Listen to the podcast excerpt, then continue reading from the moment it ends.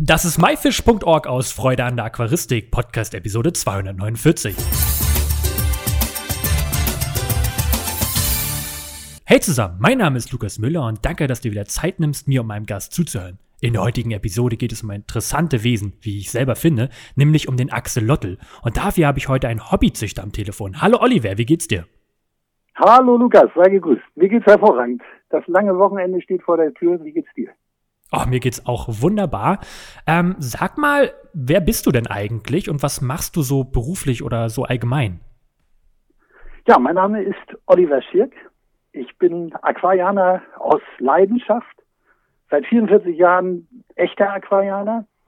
Bin mittlerweile 58 Jahre alt. Arbeite in einem großen Unternehmen in Lübeck als Business Development Manager. Ähm, habe Chemie studiert, war also auch im Labor eine Zeit lang tätig. In meinem jetzigen Job als Business Development Manager ähm, geht es auch um das Thema Tauchen. Das heißt, ich berate zu Tauchgeräten.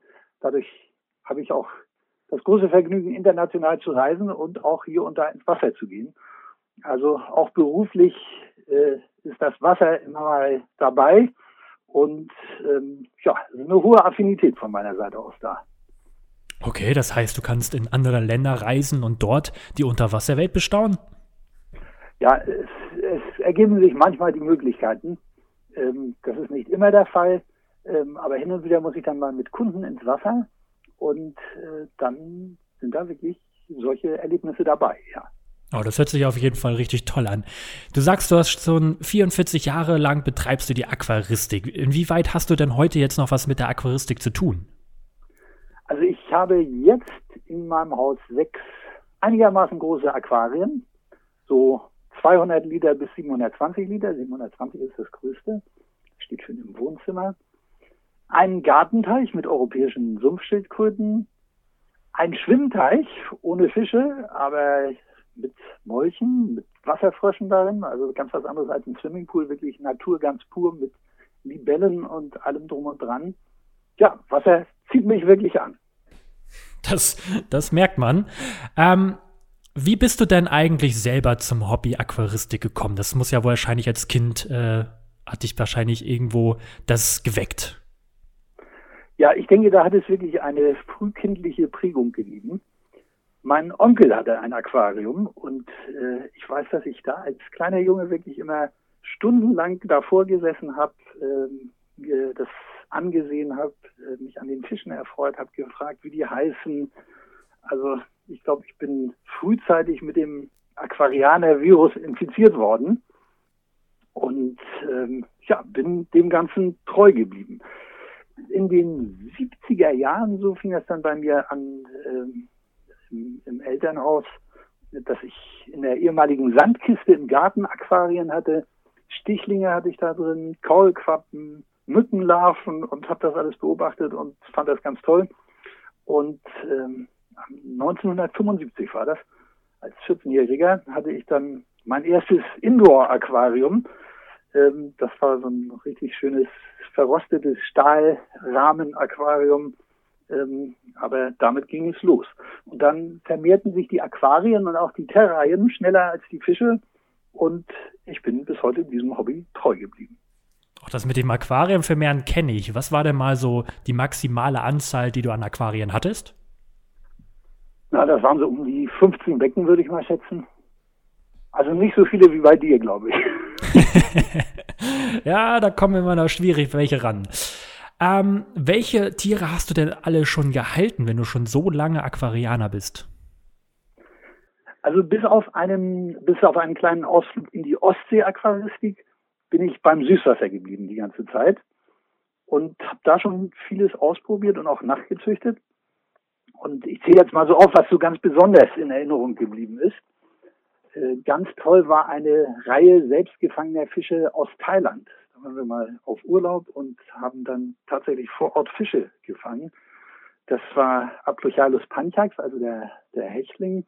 Dann blaue Guramis, Daniel Kerry, der heißt auf Deutsch Inselberbling. Eine Garnelenart habe ich da auch schon gefangen, obwohl da Garnelen noch gar nicht hip waren. Die wurde aber sehr groß. Das war wohl so eine Makrobrachium-Art. äh, die hat damals dann meine Prachtschmerzen sogar aufgefressen über Nacht. Was ist noch in Erinnerung geblieben, so von den vielen Jahren Aquaristik? Aalgrunden, Gubioides busonetti heißen die, sind nicht besonders schön, aber waren hochinteressant zu halten. Dann habe ich ähm, den Augenfleckbuntbarsch Heros severus nachgezüchtet, oder Severum heißt er, glaube ich, jetzt. Äh, die haben die Jungen selber im Gesellschaftsaquarium aufgezogen, das war hochinteressant. Die sind dabei dann aber recht aggressiv zu den anderen Fischen geworden und haben die Pflanzen komplett abgemäht, da blieb also wirklich nichts übrig. Zwergkerpflinge, das war auch was ganz Tolles. Die habe ich damals selbst in Florida gefangen und mit nach Hause gebracht. Also so selbst gefangene Fische, das war eine tolle Sache, als man noch äh, Fische so heimlich im Handgepäck schmuggeln konnte, als man noch Flüssigkeiten im Handgepäck transportieren durfte. Weißbinden-Dornenwälse, Platydoras costatus, die sind bei mir älter als 30 Jahre alt geworden. Das ist also ein Fisch, der mich so während des ganzen Studiums bis zum Erwachsenenalter begleitet hat. Also das war große Klasse. Flösselhechte, Flösselale habe ich immer noch. Ähm, Uaro amphiacanthoidus, der Keilfleckbuntbarsch. Auch die haben Pflanzen abgemäht, so dass ich sie dann wieder abgegeben habe. Und jetzt aktuell von meinen Fischen faszinieren mich ganz besonders mein, meine Piranhas. Ich habe also ein Piranha-Becken mit fünf schönen großen Piranhas drin. Auch sehr faszinierende Tiere. Also einiges schon gehalten, einiges schon erlebt mit den Tieren und es macht immer noch Spaß und es ist immer abwechslungsreich. Boah, das ist wirklich eine ganz schöne Menge. Da komme ich ja nicht mal ansatzweise hin. Ähm, hast du denn einen Liebling derzeit in, in der Aquaristik? Also was ist so dein Lieblingsfisch oder Tierart? Ja, da, da sind wir dann eben bei dem Thema, über das wir heute auch sprechen wollen. Ganz klar meine Axolotl. Ähm, während meiner Schulzeit ähm, in den 70er und 80er Jahren habe ich die Schulaquarien gepflegt. Und auch da haben wir uns damals Axolotl beschafft, also die Molche. Ich komme ja gleich wahrscheinlich noch ein bisschen zum, zum Biologischen da. Und äh, da waren Axolotl dabei. Und ähm, ja, die Axolotl habe ich dann wirklich über meine ganze Aquaristikzeit immer gehalten in einem oder auch mehreren Becken. Und auch die haben mich immer fasziniert.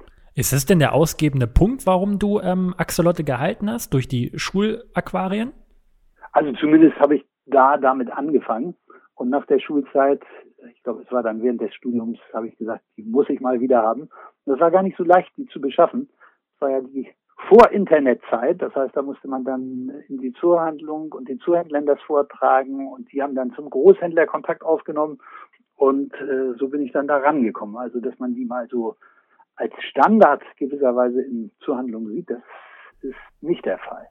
Das ist ja heutzutage ein bisschen anders. Was findest du denn so selber an diesen Tieren so spannend?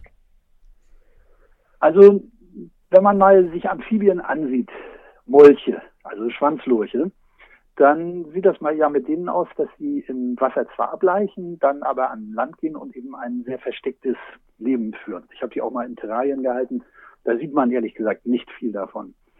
Bei den Axolotln ist es so, dass sie eben dauerhaft im Wasser leben ähm, also im Larvenzustand verbleiben, weil ihnen, ihnen äh, ein Hormon fehlt, äußere Kiemen haben. Ähm, wenn Gäste die sehen, dann sprechen die oft von einer Ähnlichkeit zu Dinosauriern. Also auch optisch sind die Tiere äußerst spannend. Ja, das, das finde ich auf jeden Fall auch. Es gibt ja ähm, auch verschiedene Farbvarianten. In welchen Farben kann man Axolotl sehen, kaufen oder auch züchten? Also es gibt einmal natürlich die Naturvariante, äh, dann gibt es Albinos und dann gibt es auch so eine xanthoristische Form, also eine Gelbform, die aber kein Albino ist. Ich bin inzwischen wieder bei der Naturform angelangt, weil ich wirklich festgestellt habe, dass die am stabilsten sind, am robustesten sind und auch am längsten leben. Also heißt es, du hast jetzt um, hauptsächlich die Naturform bei dir selber in den Aquarien. Richtig. Wie hält man diese denn am besten? Also braucht man da eine bestimmte Aquariengröße, eine bestimmte Filterung, Licht? Wie sieht die Einrichtung aus? Also kommen wir mal zu den ähm, Axolotln selber. Die erreichen eine Größe von 25 Zentimetern und sind damit ja recht groß. Also insofern meine ich, dass man sie nicht in Aquarien unterhalb von 150 Litern halten sollte. Äh, sie bewegen sich zwar nicht so viel, sind also eher sehr ruhige Tiere, aber das Aquarium sollte schon diese Mindestgröße haben. Ähm, zu den Haltungsbedingungen, die sind sehr einfach zu halten. Das heißt, Raumtemperatur reicht aus. Es sollte sogar lieber nicht zu warm sein. Ich habe von Zuhändlern gehört, die gesagt haben, wir nehmen keine Axolotl, weil die bei uns im, im warmen Klima hier in der Zuhandlung tatsächlich dahin siechen oder irgendwann sterben. Ähm, Beleuchtung mäßig, ähm, also das kann gerne so ein bisschen schummrig sein. Bepflanzung, da eignen sich ganz hervorragend Valesnerien, weil die in dem kühleren Wasser sehr schön wachsen.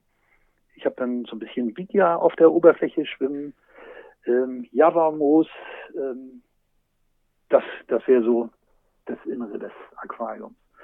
Thema Vergesellschaftung, ähm, das ist so ein Problem. Das ist schon ein Spezialaquarium. Wenn man da also Fische drin halten würde, dann bestünde einerseits die Gefahr, dass die Axolotl die Fische fressen, wenn sie dann klein genug sind, die Fische. Ähm, wären es größere Fische, bestünde die Gefahr, dass ähm, die den Axolotl die Kiemen abbeißen. Und das möchte man natürlich auch nicht. Mhm. Und wie sieht die Filterung aus? Ist da eine spezielle Filterung äh, notwendig? Brauchen die bestimmt sauberes Wasser oder ist es äh, nicht so wichtig? Also ich habe natürlich klares Wasser in dem Aquarium. Das, das muss ja auch so sein, dass man die Tiere vernünftig sieht und ähm, das verhindert auch irgendwelche Infektionen. Aber ich betreibe es ganz einfach mit einem langsam laufenden Innenfilter. Also keine starke Strömung oder so etwas, sondern ein leise vor sich hin plätschernder Innenfilter tut es allemal. Okay, und ähm, du hast schon gesagt, die würden zum Beispiel die Fische auffressen, die Axolotl. Was fressen die ähm, und wie oft brauchen die dann selber was zu fressen? Also Fische werden die eine Möglichkeit, das muss aber keinesfalls sein.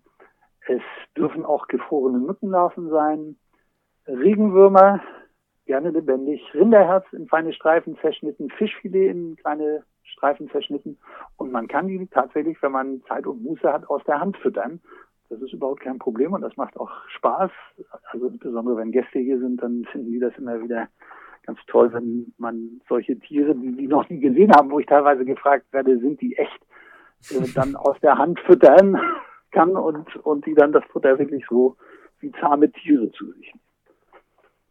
Okay. Wollen wir mal zum Thema Zucht kommen? Ich meine, du züchtest diese schon seit Jahren, habe ich gehört. Ähm, wie kam es dazu und ist das überhaupt schwer? Also, die halten es wie die Molche. Sie leichen irgendwann im Wasser ab, im, im Aquarium. Das heißt, auch wenn sie in diesem Larvenzustand, der übrigens Neotinie heißt und wie gesagt daran liegt, dass sie ein Schilddrüsenhormon nicht bilden können, sie pflanzen sich in diesem Larvenzustand fort. Das heißt, man findet dann einzeln verteilt an den Pflanzen Laichkörner. Über das ganze Aquarium verteilt, speziell in feinfriedigen Pflanzen oder auch in den Wallisnerien, in den Wurzeln, da überall hängen sie dann rum. Und ähm, die muss man dann raussammeln. Würde man das nicht tun, würden irgendwann die Jungaxolotl schlüpfen und von den Eltern gefressen werden. Das heißt, wenn man sie nachzucht, äh, wenn man sie nachzüchten möchte, dann muss man den Laich rausholen. Ich habe festgestellt, wenn sie ableichen, leichen sie meistens im Januar ab ähm, oder Februar, also im Frühjahr. So, und dann überführt man diesen Laich in ein kleineres Aquarium mit dem gleichen Wasser natürlich. Also das Wasser übernehme ich aus dem großen Aquarium. Und äh, dort zieht man sie dann ähm, auf. Das heißt, sie schlüpfen, kleine, winzig kleine Molche schlüpfen heraus, auch wieder mit äußeren Kiemen natürlich. Und das erste Futter, was sie nehmen, sind kleine Artemia-Nauplien, also wirklich frisch geschlüpfte Artemia-Nauplien. Die Jungtiere wachsen dann sehr schnell und man muss sehen, dass man genug äh, Nachschub an Lebendfutter kriegt, speziell in der Anfangsphase. Also da kann es dann schon mal erforderlich sein, im Februar oder März ist es dann meistens Wasserflöhe zu fangen und ähm, dann äh, wachsen sie sehr schnell. Was wichtig ist bei dieser Aufzucht, da darf es wieder nicht zu kalt sein. Also da heizt sich das Aufzuchtaquarium dann auf eine Temperatur so um 23 Grad. Ich habe festgestellt, wenn das Wasser zu kalt ist, dann verpilzen die Jungtiere. Und äh, ein bisschen Temperaturerhöhung, das bringt es dann dass sie schnell über den Berg kommen, äh, fleißig fressen. Man steigt dann später auf äh, gefrorene Mückenlarven um, äh, die kennen dann ja den Ort, wo das Futter ins Aquarium reinkommt, wissen also, hier gibt es was Leckeres und ähm, fressen dann auch Gefrierfutter ja und zum späteren Zeitpunkt dann äh, fein geschnetzeltes Rinderherz zum Beispiel oder wiederum Fischfilet.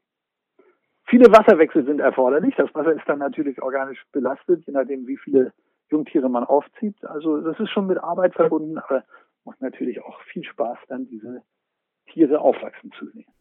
Das hört sich jetzt eher kompliziert an. Ist die Aufzucht denn jetzt schwer oder wenn man sich ausgiebig damit beschäftigt, einfach? Also man muss ein bisschen Zeit investieren, aber es ist nicht schwieriger als Fische großzuziehen. Ähm, was eben erforderlich ist, äh, speziell am Anfang, ist Lebendfutter. Darum muss man sich in irgendeiner Art und Weise kümmern. Heute bieten Zuhandlungen dann ja auch schon Artemia nauptin an für diejenigen, die sie nicht selber aufziehen wollen. Ähm, aber zum späteren Zeitpunkt darf es dann eben auch was Größeres sein, also wie gesagt Wasserflöhe. Was bei der Nachtzucht auch zu beachten ist, das ist ein ganz interessanter Punkt, ähm, dass die schon gut gefüttert werden müssen, weil sie sich sonst gegenseitig die Kiemen abbeißen und auch Gliedmaßen abbeißen. Und da sind wir wieder beim, beim ganz anderen und interessanten Punkt. Du fragtest ja am Anfang, warum ich die Tiere so interessant finde. Da gibt es noch eine Komponente, die ich vorhin gar nicht erwähnt habe. Axolotl haben ein sehr starkes Regenerationsvermögen. Das heißt, wenn jetzt beißwundenbedingt oder bissbedingt ein, ein äh, Arm oder Bein mal drauf geht oder ein Kiemenast drauf geht, das kommt ja schon mal vor, dass die sich in ein Futterstück verbeißen und dann anderen gleich mit erwischen, dann wächst das komplett nach. Also ein komplett abgebissenes Bein wächst wirklich komplett nach, inklusive der Zehen oder beim, beim Arm eben inklusive der Finger. Es wird alles eins zu eins nachgebildet. Und das ist etwas Faszinierendes, wo auch verschiedene Forschungszweige dran arbeiten, wie man dieses Regenerationsvermögen vielleicht in der Humanmedizin auch nutzen könnte. Also auch in Bezug darauf ein sehr interessantes Tier. Ja, das, äh, ich meine, die sehen ja schon skurril aus. Viele sagen immer, hm, was ist denn das? Ähm, das kommt ja schon ein bisschen an die Außerirdischen ran. Manchmal werden die ja auch, ähm, sehen die ja manchmal auch so aus, wie ich manchmal finde. Ähm, ja. Wie viele Jungtiere bringt man denn da durch? Also das Größte, was ich mal gemacht habe, waren so, das waren so 80 bis 100. Ähm, das Problem ist es nachher, die natürlich sinnvoll loszuwerden. Also letztlich zu verkaufen, an Interessierte abzugeben. Und das ist bei so großen Mengen dann ein echtes Problem. Ähm, das äh, heißt, ich mache es inzwischen so, wenn wir abgeleicht haben, dann rufe ich bei bestimmten Zuhändlern, wo ich weiß, dass die Axolotl affin sind, an und frage, ob Interesse besteht. Und dann ziehe ich wirklich nur so viele auf, wie ich auch locker loswerden kann. Vor einigen Jahren habe ich das mal so gemacht. Das war, als ich diese 80 Jungtiere hatte. Da habe ich dann telefonisch Kontakt zu den Großhandlungen in Berlin aufgenommen und bin dann tatsächlich von, wir wohnen hier in der Nähe von Lübeck, von Lübeck nach Berlin gefahren und habe da dann äh, 80 Axolotl in Summe verkauft. Das hat sich dann schon sehr gelohnt. Das war während meiner Studienzeit, weiß ich noch. Das hat äh, ein bisschen Geld in die Kasse gespült. Aber das hat sich wirklich geändert. Heute sind viele Zuhandlungen da äh, sehr zurückhaltend und sagen, nein, sie wissen aber nicht mal, was das ist. Man kriegt dann teilweise am Telefon sehr seltsame Fragen. Was haben Sie nachgefürchtet? Sie sind ja eine Zuhandlung und ich bin dann verwundert, dass es wirklich Zuhändler gibt, die noch nie Axolotl gehört haben, das Wort überhaupt. Dann gibt es aber andere, die das ganz toll finden und die mir immer wieder Tiere abnehmen. Und inzwischen bin ich so weit, dass ich einen Großhändler habe, an dem ich die dann zum eher schlechten Preis verkaufe. Aber äh, die Zeit ist auch nicht da, so viele Zuhandlungen anzurufen und in verschiedenen Städten die Zuhandlungen abzuklappern. Da ist dann der Großhändler doch die bessere Adresse. Das ist ja interessant. Ähm, Oliver, vielen Dank erstmal für deine zahlreichen Antworten und ähm, hast du noch irgendwas, was du unbedingt an die Zuhörer loswerden möchtest? Ja, also wenn ihr euch für Axolotl interessiert, dann äh, kann ich die nur wärmstens empfehlen. Ich äh, empfehle aber dringend eine separate Haltung. Ich hatte das ja schon vorhin erwähnt, dass es Probleme gibt mit dem Vergesellschaften von Fischen oder mit Fischen. Ich selber halte die Axolotl mit Krallenfröschen übrigens zusammen. Also nicht mit zwei Krallenfröschen, sondern mit dem richtigen Xenopus levis, also dem schönen großen Krallenfrosch. Und das funktioniert sehr gut. Ähm, die kann man, auch wenn sie geografisch eigentlich überhaupt nicht zusammenpassen, die kann man sehr schön zusammenhalten. Ähm, ja, dann ausreichend füttern, damit nicht gegenseitig Beine oder Kiemen abgebissen werden. Und ein Spezialaquarium mit Axolotlen, das ist etwas wirklich Ausgefallenes, wirklich Tolles. Das glaube ich. Ich habe es ja auf jeden Fall bei dir schon mal gesehen. Wir kennen uns schon etwas länger. Oliver, mhm. danke für deinen Einblick in die Axolotl-Welt. Ich wünsche dir noch viel Erfolg damit und ich hoffe, du machst damit noch lange weiter. Ja, vielen Dank. Und ich freue mich natürlich, dich hier noch bestimmt noch mal begrüßen zu dürfen. Ja, sehr gerne. Das war myfish.org aus Freude an der Aquaristik. Danke, dass du dir Zeit genommen hast, dir diesen anzuhören. Ich hoffe, du konntest einige Infos aus dieser Episode mitnehmen. Alle weiteren Infos zu dieser Episode mit Bildern und Links findest du wie immer unter www.my-fish.org slash Episode 249. Wir hören uns nächsten Freitag wieder. Bleibt alle gesund. Tschüss und euer Lukas.